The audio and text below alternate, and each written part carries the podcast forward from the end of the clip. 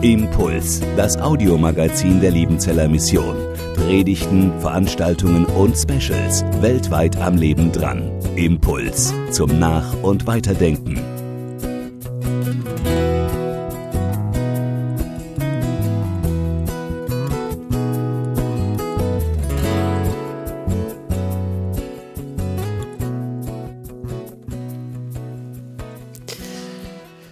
Ihr lieben Geschwister und die, die zur MBG gehören und die, die zuschauen, einen guten Morgen zusammen. Ich lese aus dem Brief des Neuen Testamentes, das ist ein Brief, wie wir es gehört haben gestern, ein Brief der Zuversicht ist. Und der aus der Feder von einem stammt, der Zuversicht atmet, obwohl er im Gefängnis sitzt. Ich lese aus Philippa Kapitel 2, die Verse 1 bis 5. Und ich lese nach der Luther-Version 2017. Ist nun bei euch Ermahnung in Christus? Ist Trost der Liebe? Ist Gemeinschaft des Geistes? Ist herzliche Liebe und Barmherzigkeit? So macht meine Freude dadurch vollkommen, dass ihr eines Sinnes seid, gleiche Liebe habt, einmütig und einträchtig seid.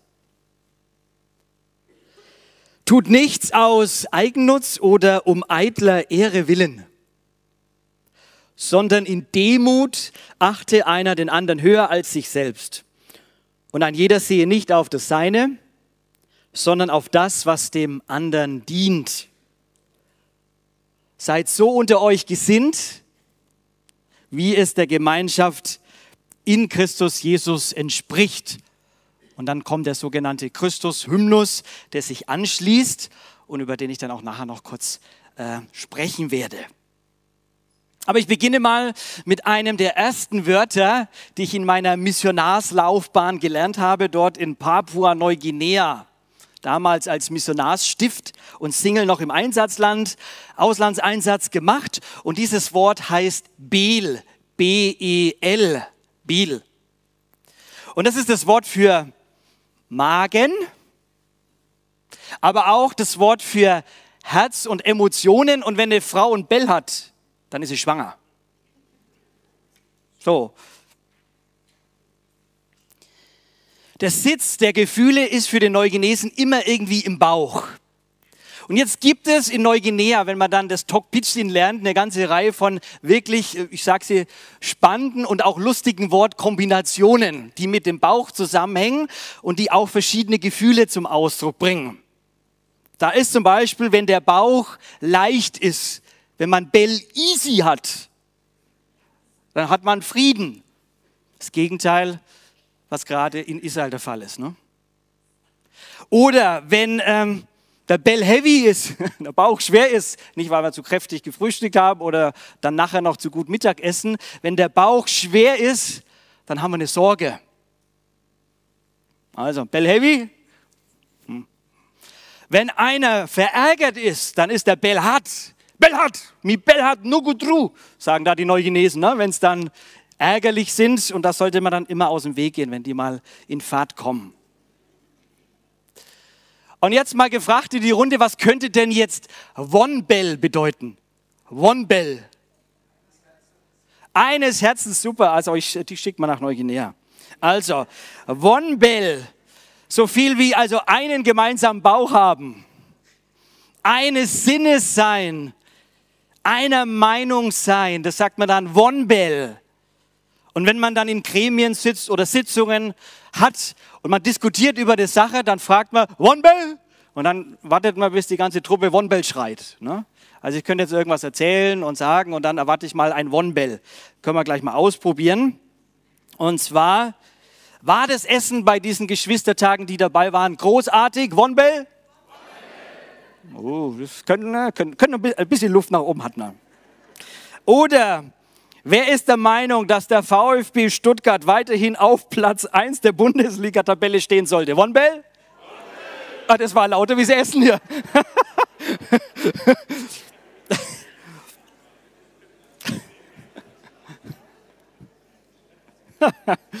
Zu viele VfB-Fans. Oh, oh, oh. Stimmungskiller? Wenn wir auf gestern gucken und das, was die Terrormiliz, die Hamas gemacht haben, da müssten wir entschieden No One Bell schreien. Ne? Wir sind nicht einverstanden, was da gerade läuft. Wir sind nicht eines Sinnes. Also diese Gesinnungsfrage, die beschäftigt uns doch in den verschiedenen Lebensbezügen immer und immer wieder. Wer kennt sie nicht? Entweder gleichgesinnt sein oder anders gesinnt sein. Andere Gesinnungen haben, andere Meinungen haben, andere Vorstellungen, mit denen sind wir doch permanent konfrontiert. Egal wo. Ich will jetzt gar nicht zu sehr in die Politik abschweifen, aber Klimafragen, oh, oh, oh, Einwanderungsfragen, also da gibt es ja unterschiedlichste Sichtweisen. Allein schon das Thema der Umgang mit Corona, uiuiuiuiui. Na, was das durchaus für verschiedene Ansichten, Debatten, Diskussionen, Nogat Wonbell, war da in unserer Gesellschaft, aber auch in vielen, vielen Gemeinden und unter vielen Christen. Ich hatte in der letzten Woche eine kleine Meinungsverschiedenheit mit meiner Frau. Da ging es darum, um unseren Keller da drüben. Wir wohnen ja auf dem Missionsberg und die Frage, was schmeißt man jetzt von diesem Keller, was man schon so über Jahre überhin angesammelt hat, was schmeißt man weg und was behält man? Ich sage jetzt nicht, wer fürs Wegwerfen war und wer fürs Sammeln war, aber da hm, gibt es dann doch unterschiedliche Ansichtsweisen. Und das sind so die kleinen Lappalien des Lebens. Und da sagt man, na ja, nicht so schlimm, da kann man halt mal ein bisschen diskutieren, ob man da immer so eines Sinnes sein muss, nicht so weiter tragisch. Aber herausfordernder ist es, wenn wir über die ethischen Fragen nachdenken, oder? Wie lebe ich jetzt und wie mache ich das und wie verhält man sich als Christ und darf ich und sollte ich und wie stehe ich hier und dazu? Also ich habe auch hier jetzt Beispiele uns erspart. Oder auch gestern hatte ich eine spannende Diskussion mit einem lieben Bruder über die Taufe und die Taufpraxis. Wie macht man denn das und wie ist denn das jetzt? Hoch, hoch spannend, ne? Ja, mit Kindertaufe und Großtaufe und Glaubenstaufe und geschweige denn das Reizwort des einer erneuten Taufe oder Taufegewisserung und was es da so alles gibt. Uh, nicht so einfach, ne? Wie man da miteinander umgeht. Wann habt ihr in der letzten Woche anders gedacht als eure Ehefrau, eure Kinder, der Ehemann, der Kollege, der Chef? Was gibt es denn da noch? Was könnte man noch reinnehmen? Die Freunde, die Geschwister. Was war das? Und vor allem, wie bist du damit umgegangen, als es eben anders war, als es so keinen Wonbell gab, so keinen gemeinsamen Magen, keine gemeinsame Gefühlsebene? War es vielleicht schon so eine gleichgültige Einstellung? Naja, red du nur, du hast recht und ich habe mal Ruhe. Gibt es ja auch so indifferente Haltung. Mit dem rede ich schon gar nicht mehr, der ist halt ein wenig speziell in seiner Sicht. Oder geht es in eine Verurteilung, so gleich so einen Stein in die Hand genommen und so einen Verurteilungsstein geschmissen. Also wenn du so denkst, das geht doch gar nicht. Hm. Oder gleich rechtfertigend, ne, wenn man sich ins rechte Licht zu bringen, sich zu erklären, warum das so ist, wie es ist. Oder offenherzig, also ich, hey, sag mir mal, wie du denkst. Das ist mir zwar fremd, aber ich höre mal zu, ich will mir sagen lassen und vielleicht kommen wir auf einen guten gemeinsamen Weg gibt es eine gute Einigung, eine konstruktive Auseinandersetzung. Und wir haben in diesen Tagen, und das hat mich sehr begeistert, eben auch von Geschichten gehört, wo in einem Missionarsteam kein Wonbell da war und Gott es geschenkt hat, dass wieder Wonbell da war. Und sich vergeben konnte. Gestern haben wir noch gehört, dass eine elfjährige Freundschaft, die in die Krise kam, in, die, in den Bruch, auch wieder den Weg der Vergebung und der Versöhnung eingegangen ist. Wie wunderbar ist das denn, wenn wir das erleben, wenn Vergebung Zuversicht schenkt und wenn Gebung, Vergebung die Einheit erneuert und einfach ein bewusstes, neues Einsinnessein schenkt. Wie froh bin ich, wenn das geschieht, wenn man so zusammen ist und sagen kann, ja, wir haben eine gleiche Gesinnung. Was das dann noch bedeutet, werden wir schon sehen. Man muss da nicht immer gleich denken. Aber wir haben so eine gleiche Grundausrichtung, eine gleiche Zuversicht, eine gleiche Perspektive. Und ich leide ehrlich gesagt sehr, sehr stark darunter, wenn ich so wirklich in die Welt reinschaue, auch in viele Gemeinden und unter viele Christen, dass das manchmal gar nicht so gelingt. Dass da ein Zankapfel da ist und man sich streitet und aus dem Weg geht oder auch hintenrum und die Jungen sagen, das ist der Trash Talk. Also man spricht schlecht und müll, müllig übereinander. Das tut mir irgendwie weh. Und ich will gar nicht sagen, dass ich da außen vor bin. Und wie schnell wird da der Bruder, die Schwester kritisiert oder in Schubladen gesteckt, der ist so oder so und so weiter und so fort. Das ist eigentlich jammer, jammer, schade. Und unser Text jetzt hier, Paulus, der Zuversichtsmann, er spricht ganz deutlich hier eben von der Gesinnungsfrage. Das griechische Wort Phronen taucht äh, in verschiedenen Versionen in dem Text gleich viermal vor. Das ist dieses Sinnen. Äh, es geht ums Denken, ums Dafürhalten in diesem Text. Und ich habe es hier uns nochmal unterstrichen, wo es vorkommt. Und die einen, die jetzt genau aufmerksam hinschauen, sehen auch das Wort Demut. Wieso ist das jetzt hier unterstrichen? Das hat doch nichts mit Sinnen zu tun. Doch, da steckt auch die Wortwurzel von diesem gleichen Phronen drin. Da komme ich nachher nochmal drauf. Und ich will drei Adjektive heute, Eigenschaftspaare herausgreifen, die mit dieser Einheitsfrage, Gesinnungsfrage zu tun haben. Da geht es mal Jesus gesinnt sein, gleichgesinnt und wohlgesinnt. Das sind also Dinge, die ich hier im Text entdecken kann. Aber wir schauen uns zunächst mal einfach die Ausgangslage dieser Philippa an, dieses Teams. Was waren das für, für Leute? Man muss wissen, Paulus stand sehr freundschaftlich dieser Gemeinde gegenüber. Er schreibt diesen Brief sozusagen an Freunde, an Unterstützer. Er ist der Missionsmann und er hat eine Gemeinde, die unterstützt. Die haben ihm auch dem Epaphroditus geschickt als ein Mitarbeiter der Gemeinde, damit die Missionsarbeit vor Ort laufen kann. Die haben Geld gegeben, also und er schreibt ganz am Anfang, Geschwister, ich habe euch so ins Herz, also in meinen Bauch geschlossen, müssten die Neugenesen sagen, ne? ich habe euch so ins Herz geschlossen, dass es mehr als selbstverständlich für mich ist, mit solcher Zuversicht an euch alle zu denken. Also da, da denkt er aus dem Gefängnis an seine Geschwister dort in Philippi. Also er schreibt als Freund an Freunde. Und jetzt sollte man uns äh, auch ein Stück weit die Mehrsinnigkeit dieser Gemeinde vor Augen führen. Und ich habe mir mal die Mühe gemacht, das Team Philippi etwas vor Augen zu führen euch.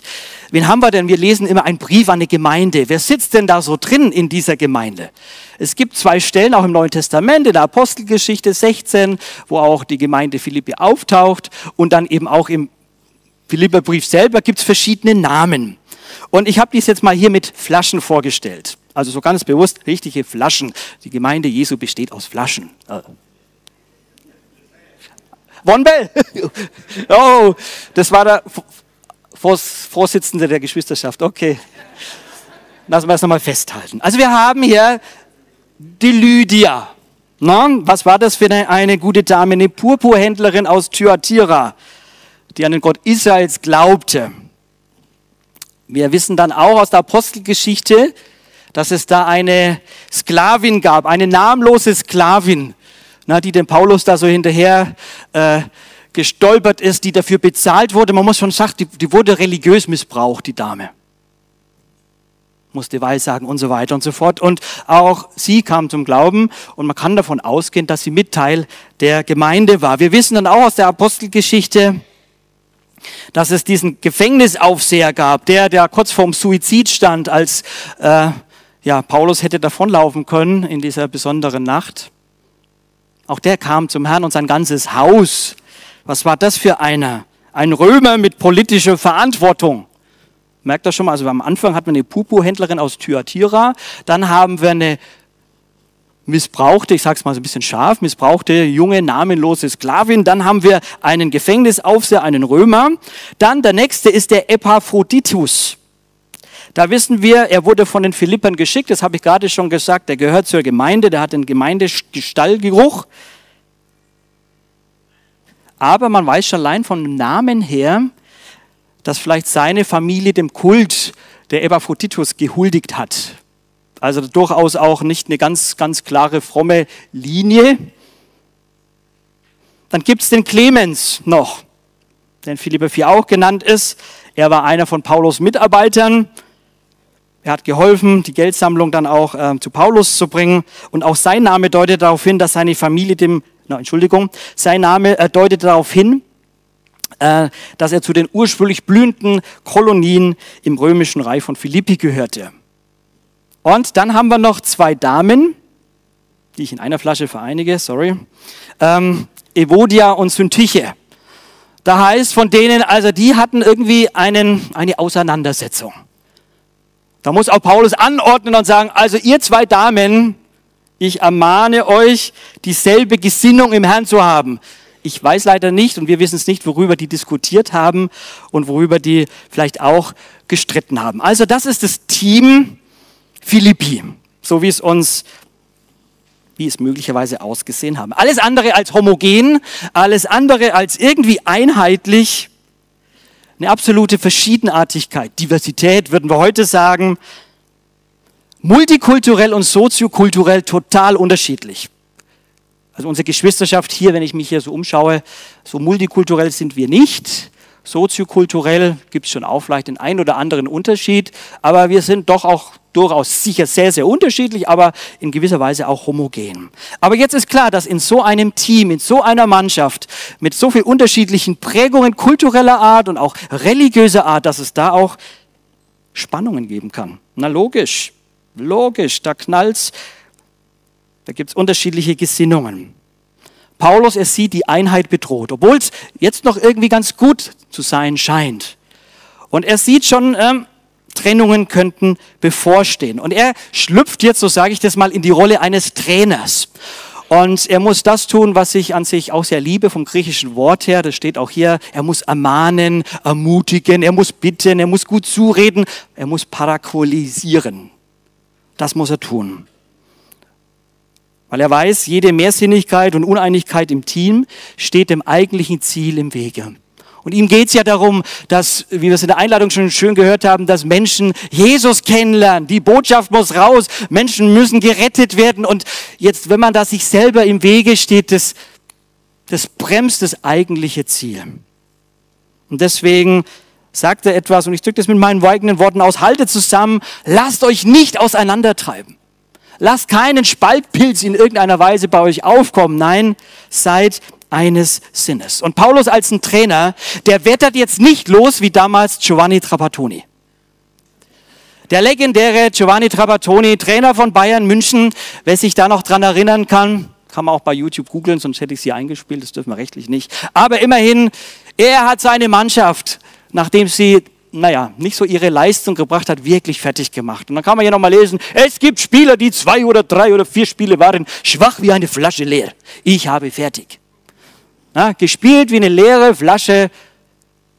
Nein, Paulus wettert so nicht.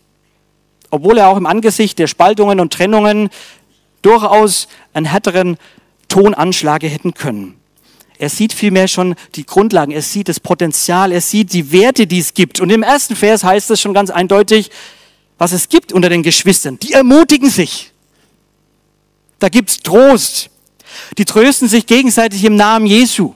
Gestern hatten wir Gottesdienst. Es war schön, wenn man so sehen darf, dass man füreinander beten darf und sich segnen kann. Das ist Ermutigung. Das gab es bei der Gemeinde dort auch. Es gibt Mitgefühl, es gibt Erbarmen, da gibt es keine Indifferenz, sondern das ist alles da. Und das findet man in dieser Gemeinde. Und er sagt dann eben auch als Trainer und er bittet darum, und er sagt, seid so unter euch gesinnt, wie es der Gemeinschaft in Christus Jesus entspricht. Habt diese Gesinnungen euch, die auch in Christus Jesus war. Und da möchte ich den ersten Gedanken loswerden. Jesus gesinnt die Lehrkörpergesinnung annehmen. Was meine ich jetzt damit? Wenn er hier davon spricht, Paulus, also seid so gesinnt, euer Denken, euer Trachten, das Dafürhalten auf Jesus ausgerichtet. Und das möchte ich uns nochmal mit diesen Flaschen hier veranschaulichen. Und es ist vielleicht ein bisschen gewagter Vergleich, aber ich beginne mal so. Wir sehen jetzt hier gleich einen schönen, ähm, ja, nennen wir es mal Quelle, Wasserfall, Ihr seid Wonbell, wenn ich sage, Gott ist das lebendige Wasser. Na, ein paar sind dabei, wunderbar, ich danke euch. Das lebendige Wasser, die Quelle, aus der es sprudelt und dieses lebendige Wasser, das schafft Leben. Das ist das Leben. Und wir als Menschen, Entschuldigung, wenn ich das vielleicht so sage, jetzt hier stellvertretend, Team, Team Philippi steht auch für uns. Wir sind sozusagen ausgekippte leere Flaschen. Bonbell?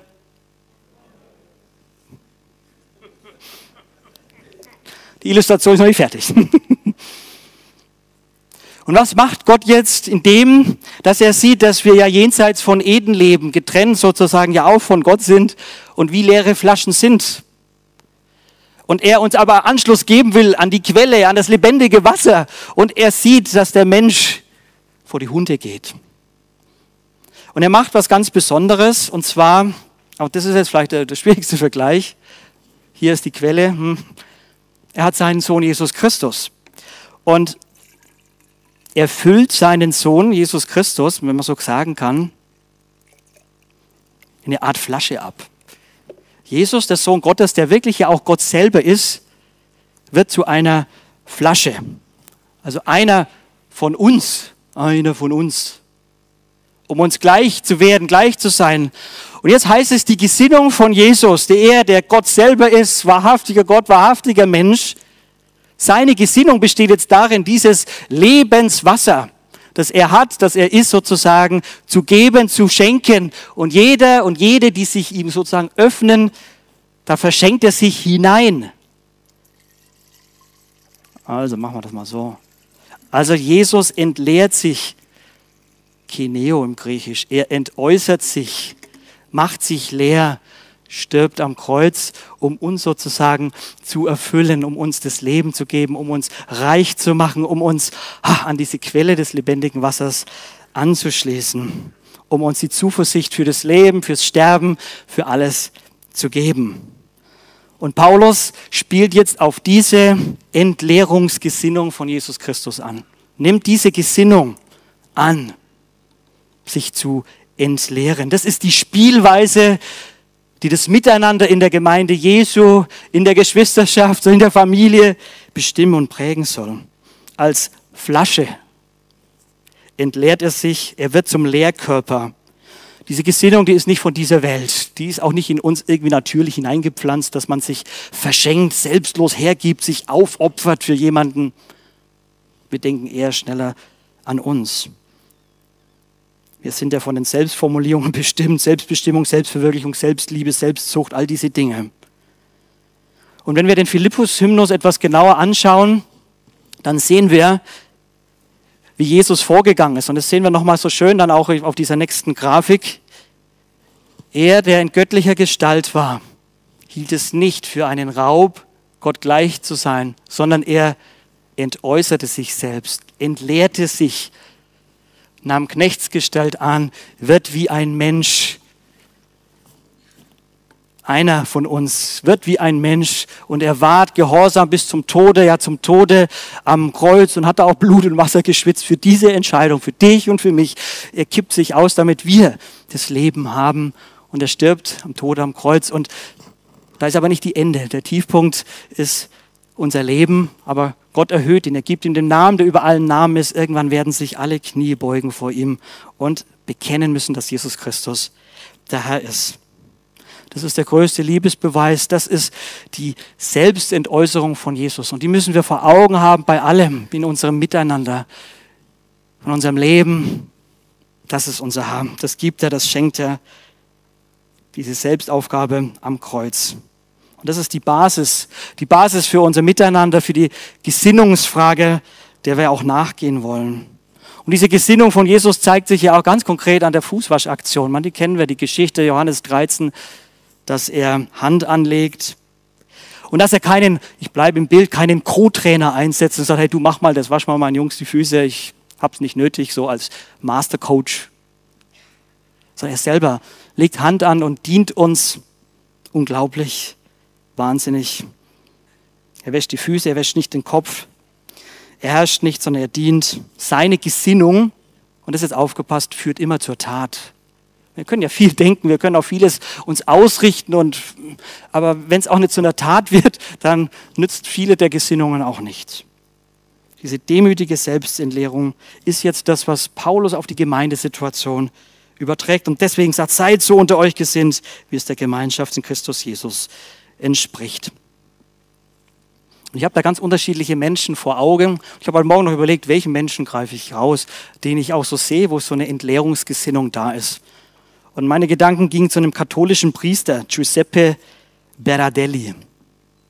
Er lebt in Bergamo in der Region Italiens, wo es im Jahr 220 ganz, ganz starke Corona-Vorfälle gab. Die Epidemie hat da wirklich sehr stark zugeschlagen. Alle Krankenhäuser waren überfüllt. Die Region war komplett überlastet. Er war 72 Jahre alt, hat Seelsorge gemacht und selbst wurde er, hat sich identifiziert mit dem Virus.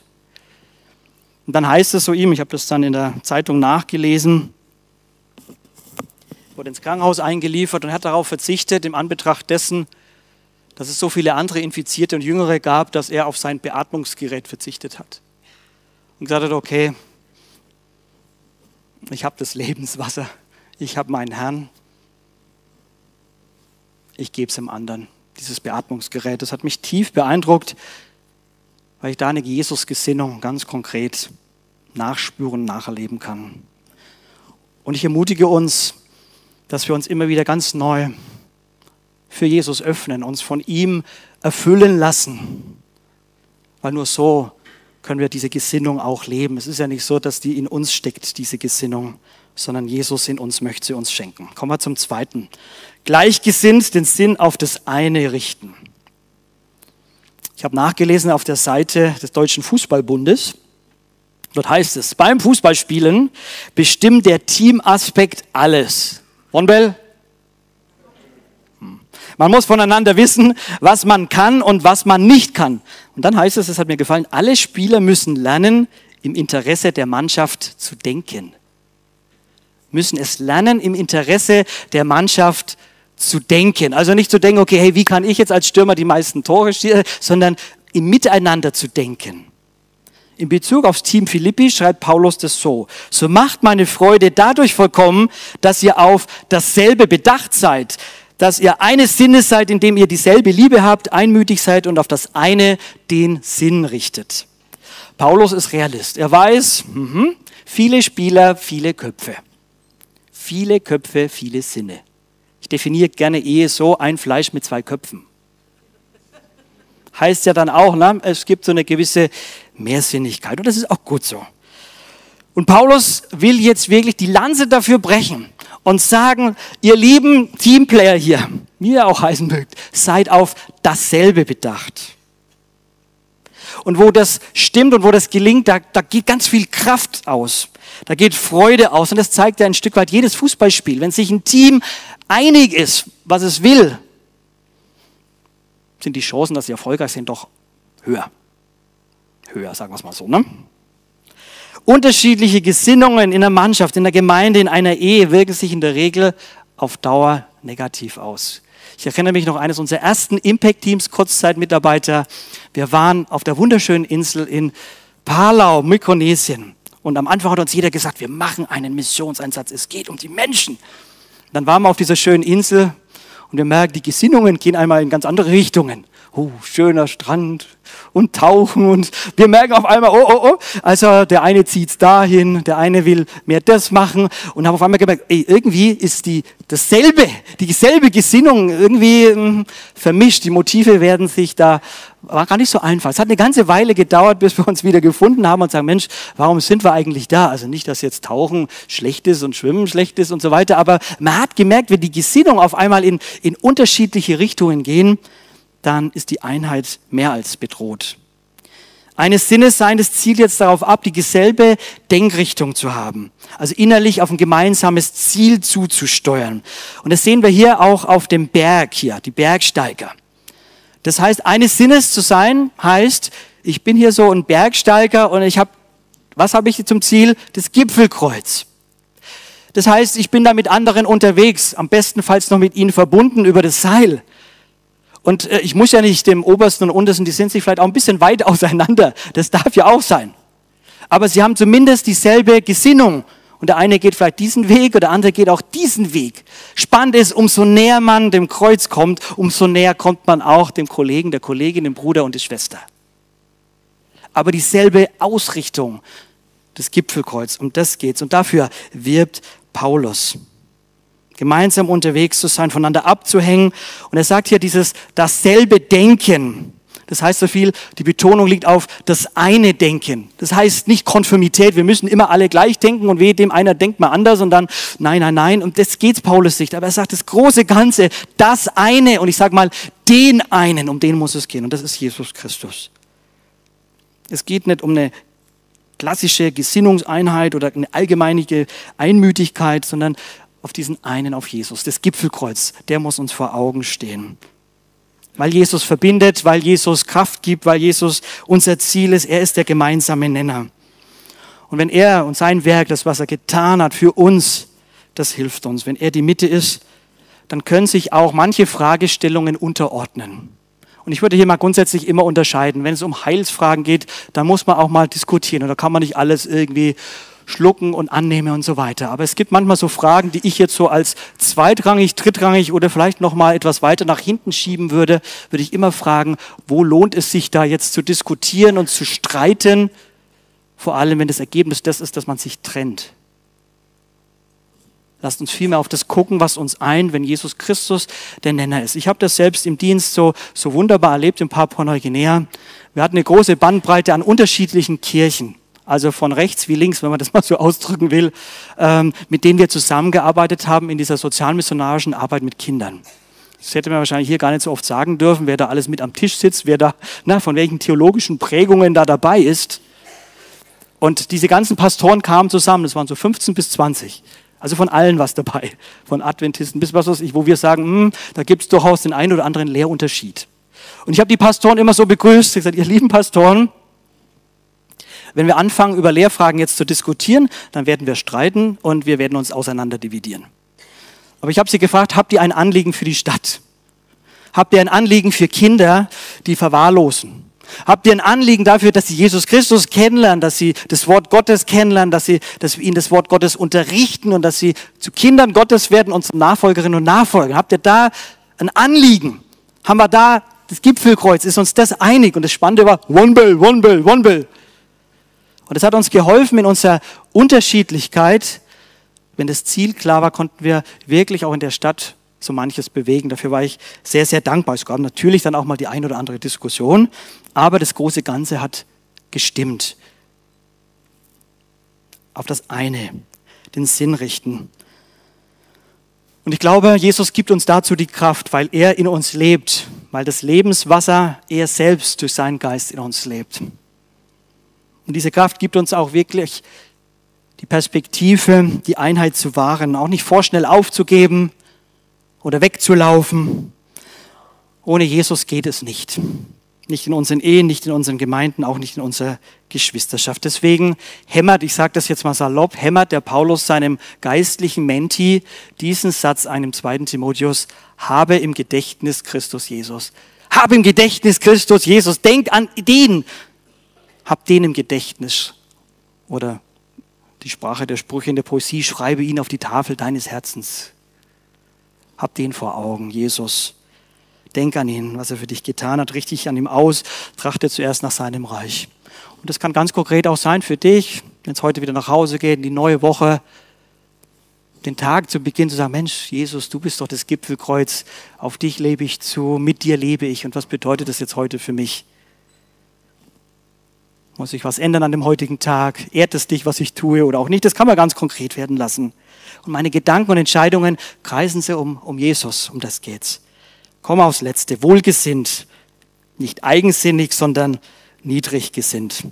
Paulus schreibt, tut nichts aus Eigennutz oder um eitler Ehre willen, sondern in Demut achte einer den anderen höher als sich selbst. Und ein jeder sehe nicht auf das Seine, sondern auf das, was dem anderen dient. Ich habe mir eigentlich überlegt, das müssten wir jetzt so stehen lassen. Das ist eigentlich alles gesagt, oder? manchmal geht es gar nicht klarer von der Bibel her und trotzdem will ich noch was sagen dazu. Als Jugendlicher habe ich mal ein paar Jahre im Fußballverein gespielt. Ich durfte lange Zeit nicht. Meine Eltern haben gesagt, ah, Fußballverein, hm, nicht ganz so gut, aber so im Teenie-Alter habe ich mich dann doch durchgesetzt und war dann schon auch überzeugter Christ und habe gesagt, na, ich bin ja auch im Verein, um Zeugnis zu sein für Jesus. Und da hatten wir einen im Team, ich nenne ihn mal Mr. Ego. Na? Also was ich mich über den aufgeregt habe, über den Säckel, Entschuldigung. So ein eigensünniger Spieler habe ich selten erlebt. Der hatte nur eins im Sinn, wenn der den Ball hatte, irgendwie sein eigenes Ding zu drehen und immer selber irgendwie das Ding zu machen. Man, für die Mannschaft war es manchmal ganz okay, weil er dann wirklich das ein oder andere Tor geschossen hat. Aber wie oft der dann auch wieder den Ball ver versemmelt hat. Und man sagen müsste, Mensch, spiel doch ab. Sei ein Teamplayer. Und da im Sport merkt man es umso mehr, wenn einer eigensinnig ist und seinen eigenen Weg geht, das zerstört jegliche Teamkultur. Und Paulus nimmt auch hier an dieser Stelle kein Blatt vor den Mund. Er haut's raus, er ist Realist genug und er weiß um die menschlichen Motive, die wir alle haben. Und er weiß um Abgründe in uns. Er kennt, er kennt auch unsere falschen Gesinnungen. Und die versteckten Antreiber, die da da sind. Jegliche Eigensinnigkeit oder Selbstsucht. Die machen immer gemeinschaftliches Leben, Teamarbeit kaputt, sie stören sie. Und er weiß, Paulus weiß, dass wir reflexartig zunächst immer erstmal auf uns schauen. Das steckt uns irgendwie in den Gen. Auf unsere eigene Haut, unsere Bedürfnislage, unsere Sicht, unsere Empfindlichkeit, unsere, wie sagt Luther, eitle Ehre. Wir haben so manchmal auch unsere eigenen Interessen, unsere eigenen Agenten, unsere eigenen Ziele. Muss ja gar nicht schlecht sein. Aber es gibt diese Eigensinnigkeitsfalle, in die wir schnell reintappen können. Paulus, er schiebt jeglichem Ego-Trip, jeglichem, jegliche Eigensinnigkeit, jeglichem Geltungsbedürfnis, jegliche Ruhmsucht in der Gemeinde einfach den Riegel vor und sagt, nee, das soll es nicht sein. Und deswegen sagt er uns, hab die Motive im Blick und deine Haltung, deine Denkhaltung, deine Gesinnung. Und bei der geht es immer darum, wem diene ich letztlich und warum diene ich Gott. Wir haben gestern auch ein Zeugnis gehört. Dann Stamm, ne? diene ich meinem Ego, diene ich Gott, meinem Nächsten. Geht es um den Nutzen für den anderen? Geht es um, wirklich um den, was dem anderen dient? Und ganz oft, und das erlebe ich ja auch in unserer Zeit und in Gemeinden, geht es ja ganz stark immer darum, die Denkhaltung ist, was habe ich davon? Welchen Nutzen habe ich davon? Warum soll ich in eine Geschwisterschaft eintreten? Was bringt die mir? ja? Wir fragen ganz stark, was ja auch nicht unbedingt verkehrt ist, aber unsere erste Denkrichtung ist, was bringt's? Was habe ich davon? Und Paulus kehrt das Prinzip total um und sagt, also denk doch mal so, was hat der andere von dir? Was nützt dem anderen? Was bringt's dem anderen, was du bist, sagst, denkst oder tust? Es geht ihm um das Wohl des anderen, sei also wohlgesinnt. Und der Schlüssel, der liegt in der Demut, den hier auch Paulus äh, anspricht. Und warum hat Demut jetzt was mit Denken zu tun? Denn wörtlich heißt Demut von sich selbst herunterdenken. Wer demütig ist, denkt von sich herunter. Denkt nicht hoch von sich und denkt, hm, ich kann's, ich bin's, ich weiß, sondern er denkt von sich hinunter. Und viel wichtiger ist, wenn er von sich hinunter denkt, denkt er hoch vom anderen. Also er, er, sieht den anderen höher als sich selbst. Er achtet den anderen höher als sich selbst. Und da spielt Alter keine Rolle. Da spielt Geschlecht keine Rolle. Da spielt Nationalität keine Rolle. Da spielt Erfahrung, Titel und Kompetenz keine Rolle. Für jeden gilt, einer achtet den anderen höher als sich selbst. Der Junge dem Alten, der Alte dem Jungen. Und jetzt könnte man ganz viele Beziehungsaspekte da hineinbringen. Ich schaue auf meinen Bruder auf meine Schwester und schaue nicht auf sie herunter. Und dieses Wohlgesinntsein, das prägt dann auch mein Handeln. Ich bleibe nicht bei mir stehen, sondern blicke auf den anderen und gebe mich ihm, eben in dieser Jesus-Gesinnung, auch in diesem sich verschenken und hergeben. Heiko Grimm hat es mal so wunderbar auf den Punkt gebracht. Demut ist das Tun, nicht irgendwie eine Haltung oder Einstellung. Demut ist das Tun, das dem, der unten ist, sich selbst gibt. Das Betätigungsfeld ist in dieser Sache groß, würde ich sagen. Ich schließe mit zwei Fragen und werde ein bisschen Musik dazu hören und können im Gebet vor Gott nochmal stille werden und über das Gehörte nachdenken. Und meine zwei Fragen lauten, wen habe ich in der nächsten Woche bewusst und konkret höher zu achten als mich selbst? Man, das gilt irgendwie grundsätzlich allen, aber vielleicht gibt es da noch eine Person, der Kollege, Kollegin, Familie und so weiter und so fort. Und wie könnte das aussehen? Achten. Und eine zweite, auch sehr persönliche Frage, welche eigensinnigen Haltungen bedürfen einer Sinneserneuerung. Und Sinneserneuerung ist Umkehr. Bist einen Augenblick still und komm vor Gott im Gebet.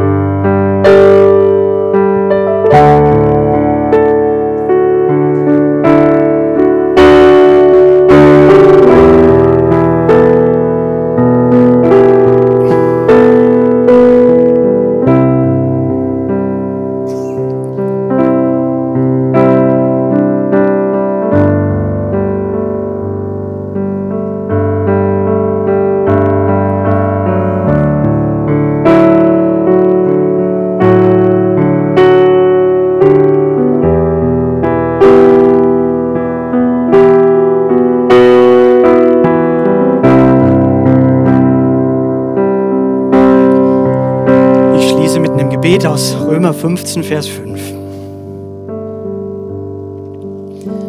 Der Gott des Ausharrens und der Ermunterung, dieser Gott, der gebe euch, gleichgesinnt zu sein untereinander. Christus Jesus gemäß. Wohnbild dazu.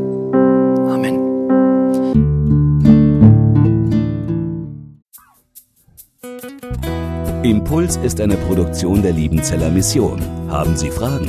Würden Sie gerne mehr wissen? Ausführliche Informationen und Kontaktadressen finden Sie im Internet unter www.liebenzell.org. Die Liebenzeller Mission produziert ebenfalls das Fernsehmagazin Weltweit am Leben dran. Informationen zur Sendung und zum Empfang gibt es unter www.weltweit-magazin.de.